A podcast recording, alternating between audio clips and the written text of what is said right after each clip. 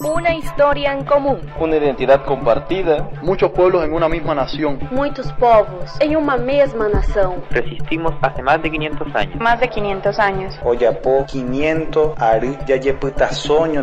Sintiendo. Soñando. Y construyendo la patria grande. La patria grande. A patria grande. Ahora comienza. Ahora comienza. Al sur del río Bravo. Al sur del río Bravo. Al sur del río Bravo. Río Bravo y Riote. Al sur del río Bravo. Noticias, cultura y raíces de nuestra América. Al sur del río Bravo. ¡Wow, wow, wow, wow! Hola, amigos, amigas y amigues de América Latina. Aquí comienza Al sur del río Bravo, número 12, temporada séptima. El programa que busca llevar las raíces, las culturas y las noticias de nuestra América a cada corazón de la Madre Grande. Aquí, María Guadalupe Jennifer López Cuellar, más conocida como Lupita, y le doy la bienvenida, le doy la palabra a mi querido Gera Saikowitz. Buenas, buenas, buenas, latinoamericanes, ¿cómo anda? Mi panita Lupita. Arrancamos un nuevo capítulo al sureño, esta vez en modo Zoom, pero como cada semana te invitamos a combatir el coloniaje mediático y a burlarnos de las fronteras que nos impusieron y también a ponernos la camiseta latino-caribeña. Y uno de los que se ha puesto hace un tiempo la camiseta latino-caribeña y cada vez le calza mejor es el goleador del equipo, Facundo Rodrigo Pérez, conocido popularmente como el FACA. ¿Cómo estás, Jera? ¿Cómo estás, Lupita? Me ha quedado bien la remera, he dado bien en el talle, cosa fundamental para poder usar las prendas a esta altura de la humanidad. Así que muy contento con el XL que me calza perfecto. Del sur del Río Bravo, séptima temporada. XL de Extra Lupita. Se está extra lupiteando el talle de mi remera. Al sur del Río Bravo se transmite por un montón de radios populares, comunitarias y alternativas de nuestra región. Cada semana elegimos a tres de ellas para mencionar y hoy les toca a... Hoy le toca a Radio Antena Libre de la comuna Pío Tamayo, Barquisimeto, en la República Bolivariana de Venezuela, Radio Kermés, Santa Rosa, La Pampa, Argentina, y una que tiene mucho que ver con la impronta de este programa, Radio Latinoamérica Senti Pensares. Así que un abrazo muy grande para esas tres radios. Podés escuchar eh, al sur del Río Bravo en cualquiera de estas radios, pero también entrando a nuestras redes sociales, ahí tenés los recortes de las columnas y un montón de otras cositas para interactuar con nosotros, las, las redes que están cada vez más activas gracias a Dianita Carolina Alfonso. ¿Y cuáles son, Lupita?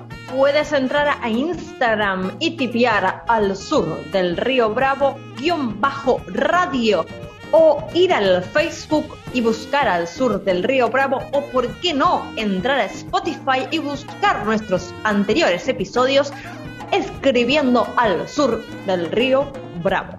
Ahora sí, hechas las presentaciones formales, nos ajustamos los cinturones, empezamos a viajar y como la semana pasada prometimos, lo prometido es deuda y nos vamos para Centroamérica, nos vamos para... Nicaragüita.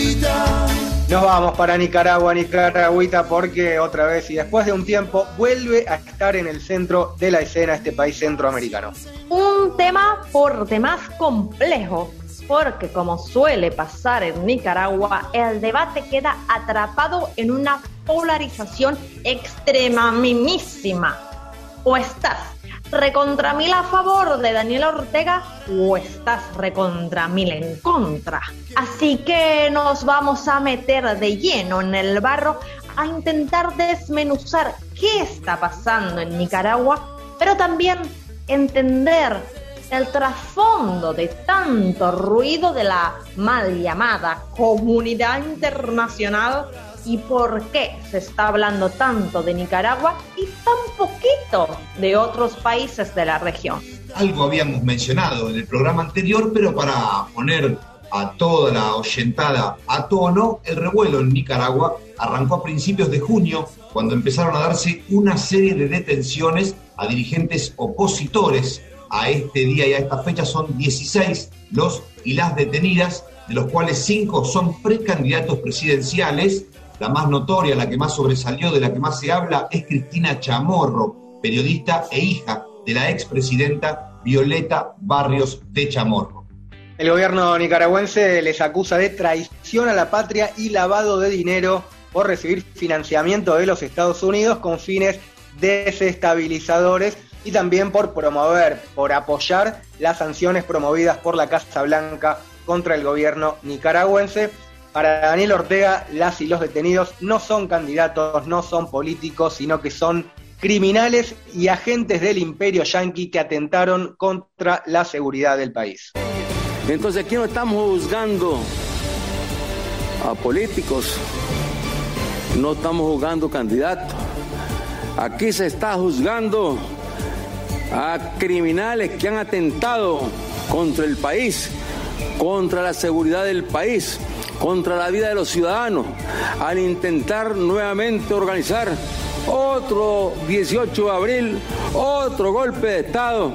Daniel Ortega, por estos días rompiendo el silencio y aludiendo a estas detenciones de dirigentes opositores. Ortega también hacía referencia a el 18 de abril, dice, están buscando organizar otro 18 de abril aludiendo a las masivas protestas que comenzaron ese día en 2018 y que duraron cinco meses y dejaron más de 300 personas muertas, según la Comisión Interamericana de Derechos Humanos. La oposición lo que denuncia es que lo que se busca desde el gobierno es impedir su participación en las elecciones de noviembre y allanar el camino para que Ortega logre llegar a un cuarto mandato consecutivo. Entre las 16 personas detenidas, no solo hay eh, perfiles de derecha, podríamos decir, como las Chamorro, sino también dirigentes sandinistas que han sido críticos y críticas con el orteguismo, como la histórica guerrillera Dora María Telles. Hablando de históricas guerrilleras, la figura sin duda de Mónica Baltodano, ya alejada hace bastante tiempo de todo lo que refiere al orteguismo, quien fue también miembro de la Dirección Nacional del Frente Sandinista, de alguna manera que dio origen a esa gesta revolucionaria por allá a fines de la década del 70, estuvo contando un poco la mirada y es interesante poder escucharla para también sacar las propias conclusiones de qué es lo que sucede en territorio nicaragüense sin el ojo y ni la injerencia del país del norte. Un saludo para todos los oyentes del programa Al Sur del Río Bravo. Un abrazo revolucionario a todos. En Nicaragua prácticamente estamos viviendo bajo el terror porque desde 2018 en que hubo una sublevación popular que fue reprimida con más de 325 muertos, miles de heridos, 800 capturados y más de 100.000 ciudadanos que tuvieron que salir al exilio, prácticamente vivimos con las garantías constitucionales suspendidas. De facto, no hay libertad de movilización, no hay libertad de reunión, de información, de prensa. Han sido cerrados medios independientes, organismos de derechos humanos eh, bajo la figura de ONGs también han sido cerrados por medio de la policía y el pensar diferente en la práctica se ha criminalizado. Tanto así que al día de hoy hay 120 presos y presas políticas eh, ya condenados con causas absurdas como tráfico de drogas y más recientemente han sido capturados 20 líderes de diferentes organizaciones políticas eh, de oposición, dentro de ellos cinco precandidatos, eh, dado que este año se supondría que habrían elecciones en Nicaragua. Esto ocurre en un régimen que llegó de nuevo al poder en el año 2006, encabezado por Daniel Ortega, que otrora fue revolucionario, pero que ahora se ha convertido en un dictador que controla todos los poderes del Estado eh, y por medio de ese control practica lo que decía el fraude electoral, pero también la criminalización a través de la persecución de la fiscalía, de la policía y de la, de la fuerza militar. Así estamos actualmente en Nicaragua, en una situación prácticamente de terror.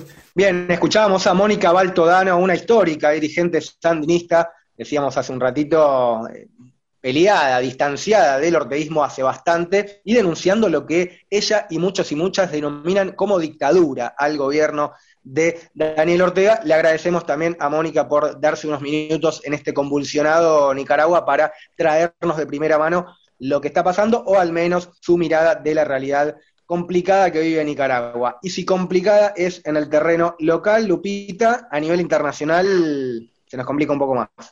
Y así es, por eso hacemos tanto hincapié en tener algunas voces que estén hablando desde ahí mismísimo en los hechos, porque las repercusiones y las operaciones que se vienen dando a nivel internacional ponen la cosa más complicadita. La situación en Nicaragua generó múltiples repudios de organismos internacionales, pero la que llevó la voz cantante de las denuncias es nada más y nada menos que nuestro queridísimo amigo Luis Almagro. Para muchos y muchas, Luis Almugre, ¿no? Le dicen por ahí también.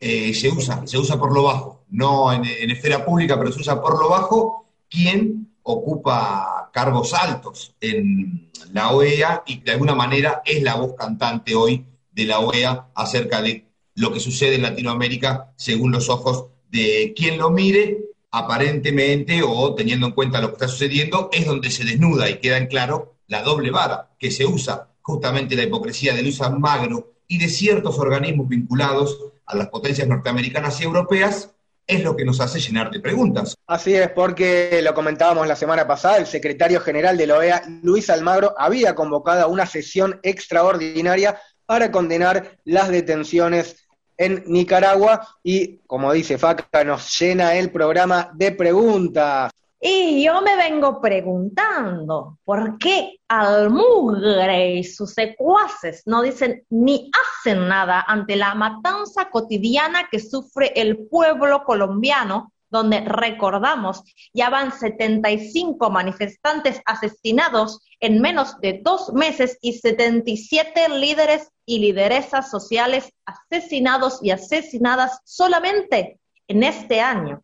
O por qué también me pregunto, ¿por qué al mugre y la gran prensa internacional no miran un poquitito para Perú, donde las maniobras golpistas del Fujimorismo siguen impidiendo que casi, ya vamos casi tres semanas de las elecciones y todavía no se ha proclamado el triunfo del maestro Pedro Castillo. También nos podemos preguntar por qué a Almugre y a sus amos del norte no les provocó ni una pizca de indignación la brutal y sistemática represión de los carabineros chilenos que matan o le disparan a los ojos a los jóvenes que protestan en Chile.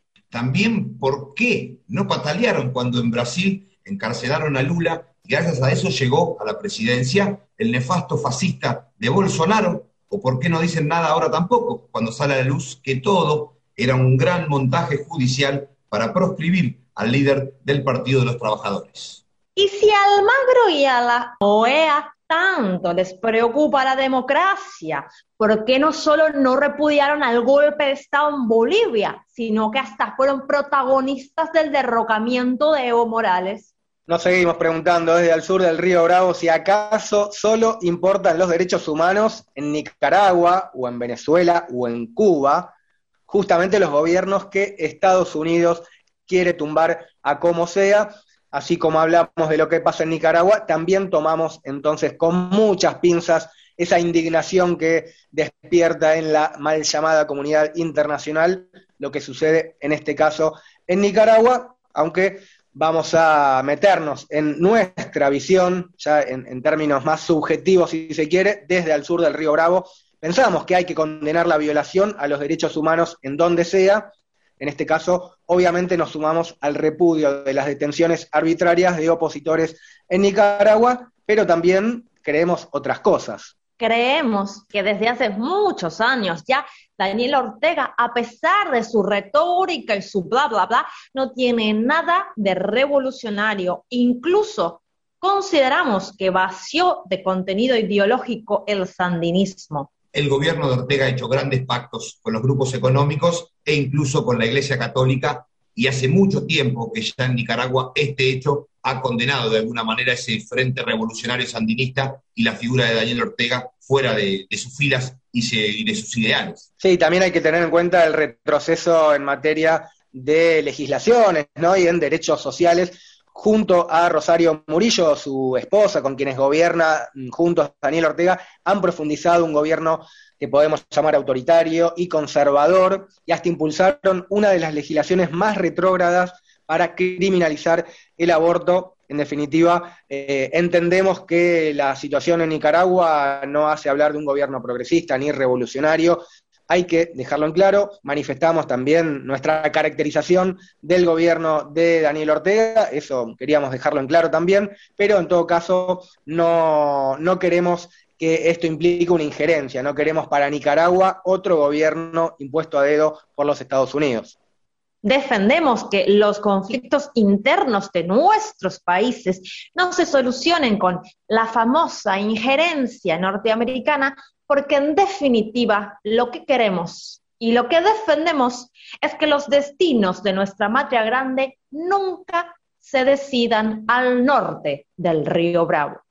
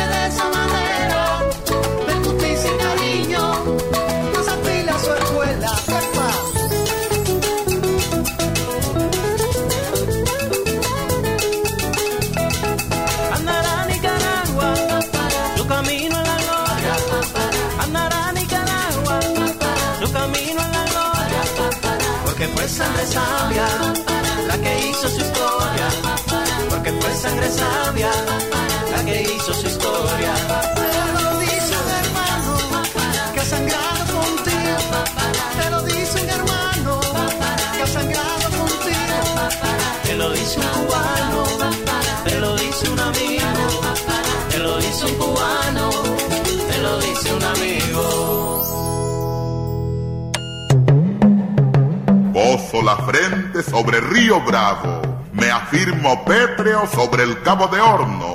Hundo mi brazo izquierdo en el Pacífico y sumerjo mi diestra en el Atlántico.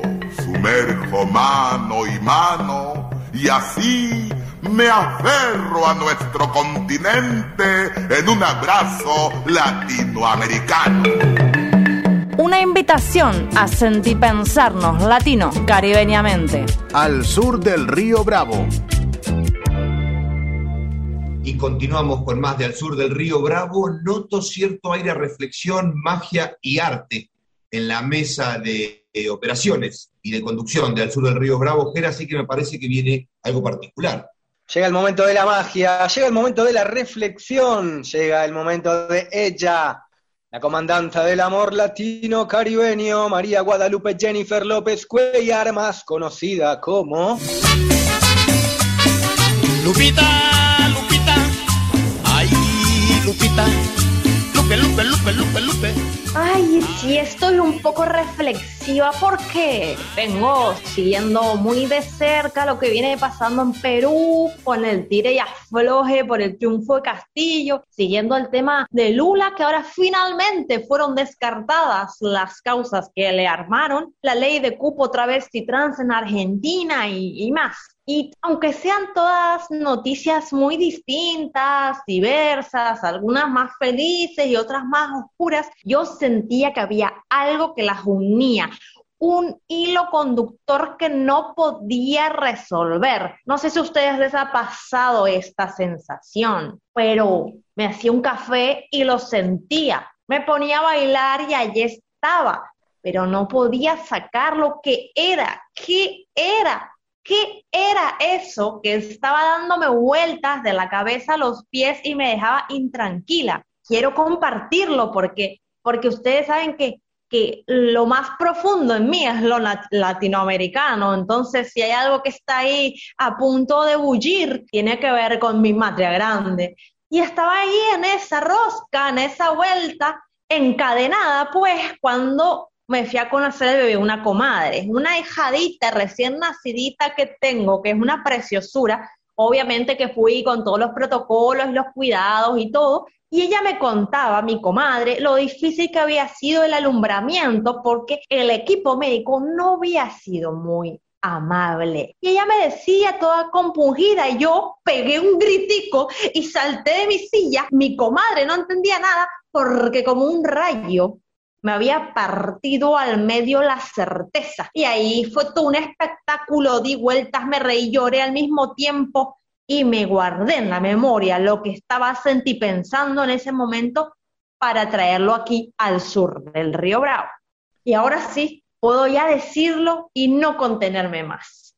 Lo que entendí, lo que comprendí en ese rapto de iluminación fue que lo que vivimos aquí en América Latina, lo que nuestra matria grande vive es violencia obstétrica, violencia obstétrica, lisa y llanamente. A ver, Lupita, usted hablaba de las noticias en Perú de Castillo que no lo dejan asumir, de Lula, del cupo trans en Argentina, de las noticias de la semana. ¿Cómo llega a esta conclusión latinoamericanista que lo que estamos viviendo es violencia obstétrica? Veo sus caras, veo sus caras en la pantalla que no me están creyendo mucho, están un poco dudosos ahí, pero yo quiero que me, que me presten atención porque ahora mismísimo les voy a explicar. Lo que pasa en nuestra región es que cada proceso se transforma en un parto. Y aquí estamos constantemente fecundándonos, viviendo un embarazo y al momento de sacar para afuera la criatura, la cosa se complica, se hace difícil, se hace doloroso, se hace terrible. Pero óiganme, óiganme con atención, porque el problema no es el parto en sí, el problema es cómo nos hacen vivir ese parto. Y mira, pongo un ejemplo, porque ya veo, ya te veo, Jera, que estás ahí en la puntica de la silla que no entiendes de qué estoy hablando. Me salgo de la vaina, chica. Te sales de la vaina. Tomemos por caso la noticia de Lula. Todo el mundo ya sabía que lo acusaban sin fundamento, que era víctima del lawfare, pero hasta que tuvo su inocencia, pues un parto, meses en la cárcel, la desesperanza de muchos, el triunfo de Bolsonaro, genocidio pandémico de por medio. ¿Y para qué? para dar a luz su vuelta al escenario político. Otro ejemplo, pensemos la ley de cupo travesti trans aquí en Argentina, una gran noticia. Díganme, si esa lucha no fue un parto no respetado, pues el movimiento trans pujando y pujando, perdiendo compañeras invaluables en el camino para poder acceder a un derecho básico como es el trabajo digno. Entonces, vamos a ver, porque cuando vemos las raíces del problema, sabemos por dónde va la cosa. Quedó un poquito más claro, ahí están conmigo, que estamos viviendo una violencia obstétrica. Sí, hay que denunciar también a, a los parteros violentos, ¿no? En este caso, algunos de ellos, visibilizarlos. Totalmente, mi amigo, porque no es que hay que dejar de parir, sino que tenemos que cambiar la técnica, pues, construirnos nuestros temazcales, donde ir haciendo nacer las cosas entre vaporcitos, aromas, un ambiente cálido, cuidado, donde suene música y nos acompañemos, donde gritemos con cada contracción y nos sostengamos para pujar, alejarnos, nos debemos alejar de los quirófanos, de equipos médicos fríos, técnicos, deshumanizados, para hacer escuchar nuestras voces y que la matria grande pueda parir en paz. Y que si la matria no quiere parir, pues que pueda abortar.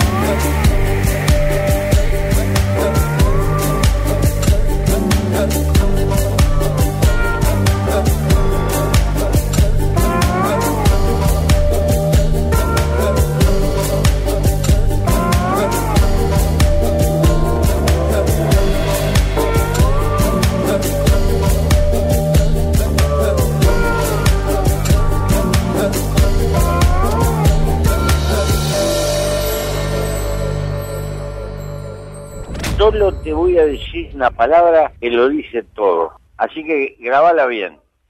¡Socorro! Estás escuchando Al Sur del Río Bravo. Al sur del río Bravo. Huellas en el mar. Historias rescatadas de nuestra región. Al sur del río Bravo. Liberar el pasado, el presente y el futuro. Empieza el rescate histórico con Camila Garate. Hola, hola, Alzures, ¿cómo están? Por aquí seguimos rescatando la historia de la militancia que puso el deseo como bandera, utilizando el 28 de junio como excusa. La semana pasada comenzamos con la primera ola de movimientos de liberación homosexual en nuestra América, con los casos de Argentina, México y Chile, entre los años 1967 y 1978. Pero eso solo fue el comienzo. Con el precedente de las organizaciones de México y Argentina surgieron nuevas propuestas de organizaciones de liberación social y sexual en varios países para fines de los 70 y principios de los 80. Porque como ya dijimos, la riqueza de influencias de otras latitudes evidencia que la liberación homosexual no fue una idea importada de Estados Unidos y el gay power, sino que fue parte de un contexto de apertura de la movilización y de las demandas sociales, un contexto en que se supieron confluir las críticas marxistas al capitalismo imperialista con la liberación de los cuerpos y el deseo. Tal fue el caso de Colombia, Perú, Venezuela y Brasil.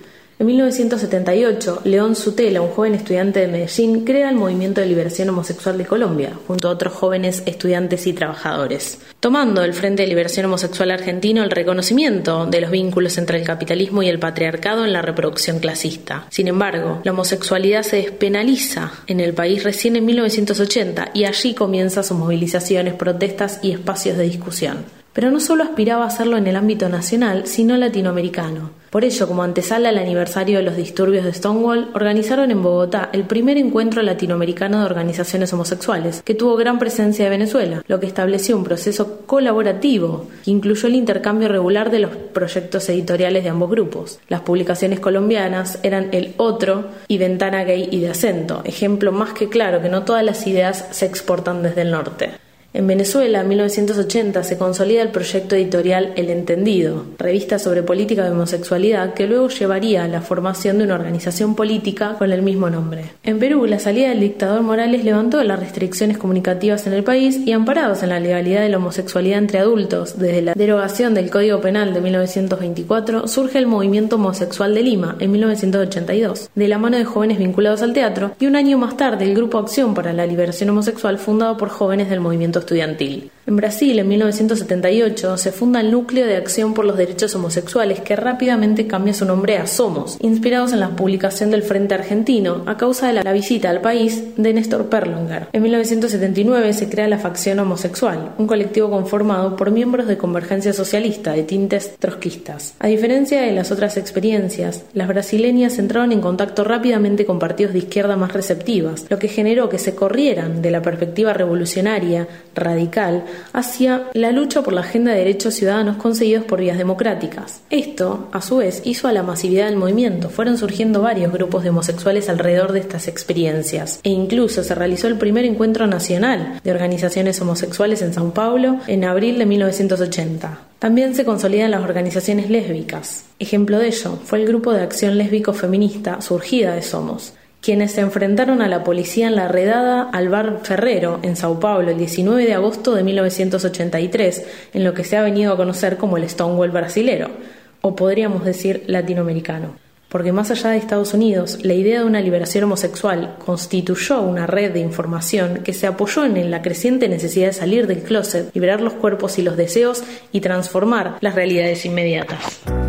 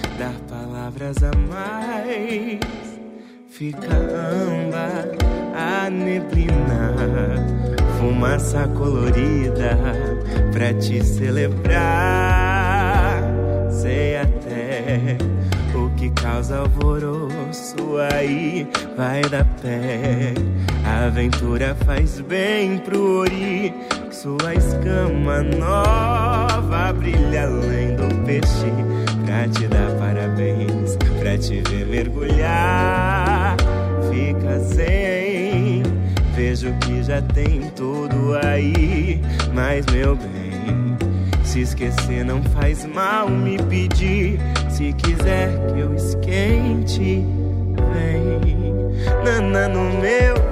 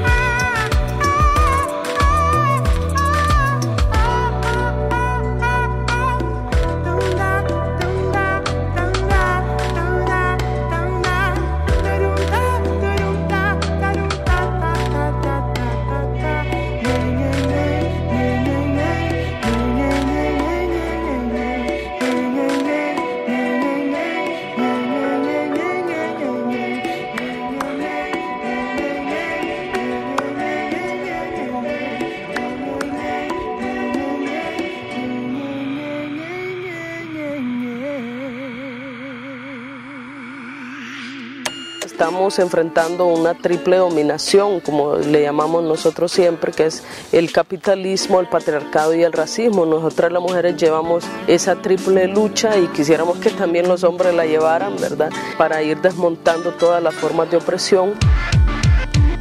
Estás escuchando Al Sur del Río Bravo. Al sur del río Bravo. Mariposas de nuestra América. Género, Al Sur del Río Bravo. Al sur del río Bravo.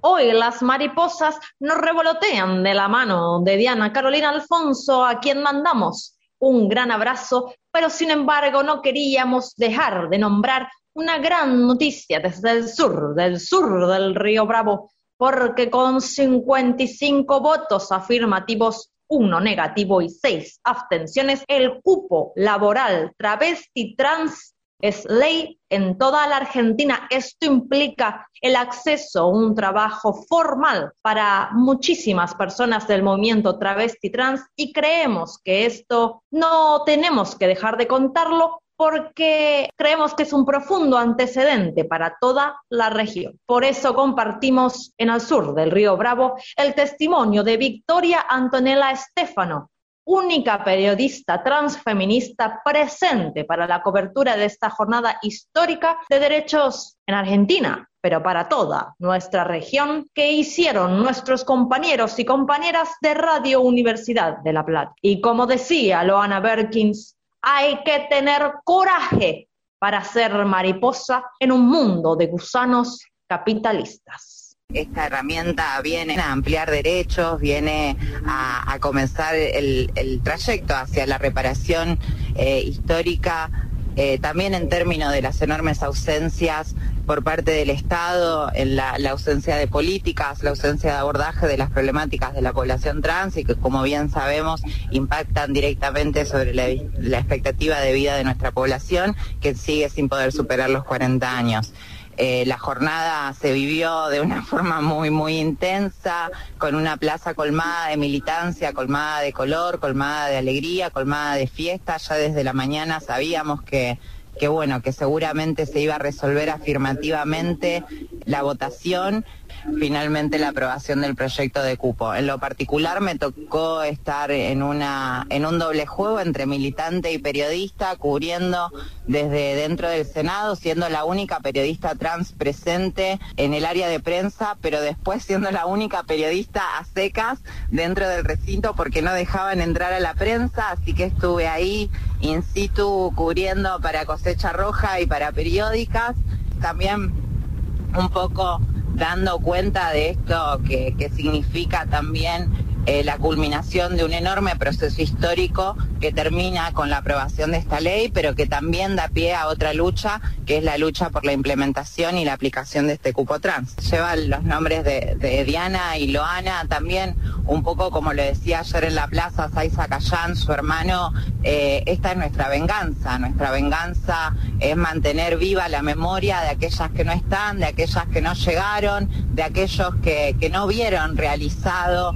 Eh, este proyecto eh, y que bueno, y que hoy lleva su nombre también para fortalecer lo que viene en un proceso de construcción muy, muy paulatino, pero también muy reflexivo, que es el de nuestra memoria, que es el de la memoria trans, que, que da cuenta de todas esas violencias a las que sobrevivimos y, y, que preserva y conserva la memoria de aquellas y aquellos que no lograron hacerlo.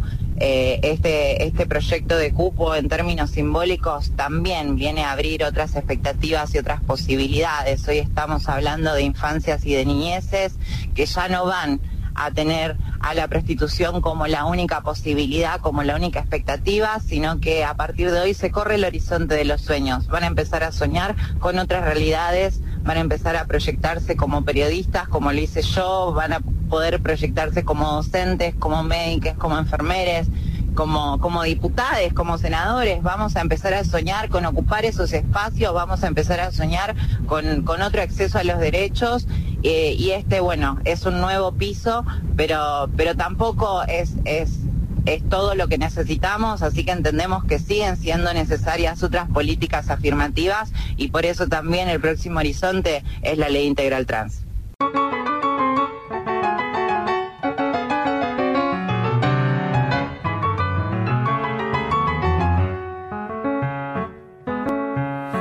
Pegaste una etiqueta antes de saber quién soy.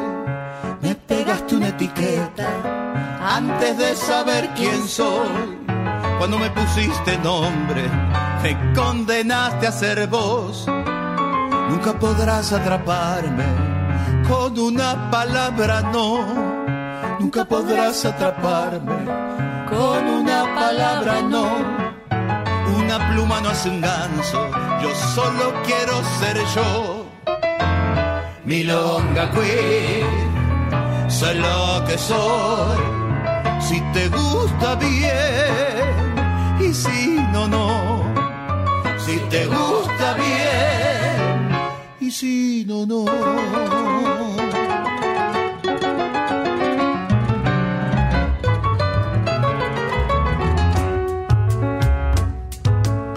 Desperdiciaste tu vida viendo quién es rara o no. Desperdiciaste tu vida viendo quién es raro o no. Pero lo más sorprendente, que creas que la rara soy yo. Después sacaste una ley que me discrimina a mí. Después sacaste otra ley que me legitima a mí. A mí no me des permiso porque Milonga queen, soy lo que soy. Si te gusta bien y si no, no. Si te gusta bien y si no, no.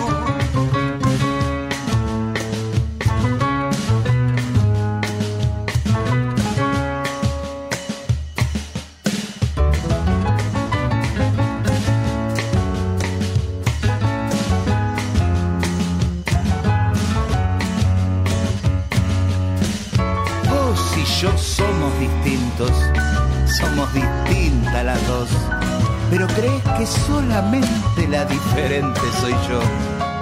Te da pánico el espejo cuando mirás lo que soy. ¿Qué me tenés? ¿Miedo a mí? ¿O te tenés miedo a vos? Milonga Queen, soy lo que soy. Gusta bien y si no, no. Si te gusta bien y si no, no. Mi larga queen, soy lo que soy. Si te gusta bien y si no, no. Si te gusta bien y si no, no.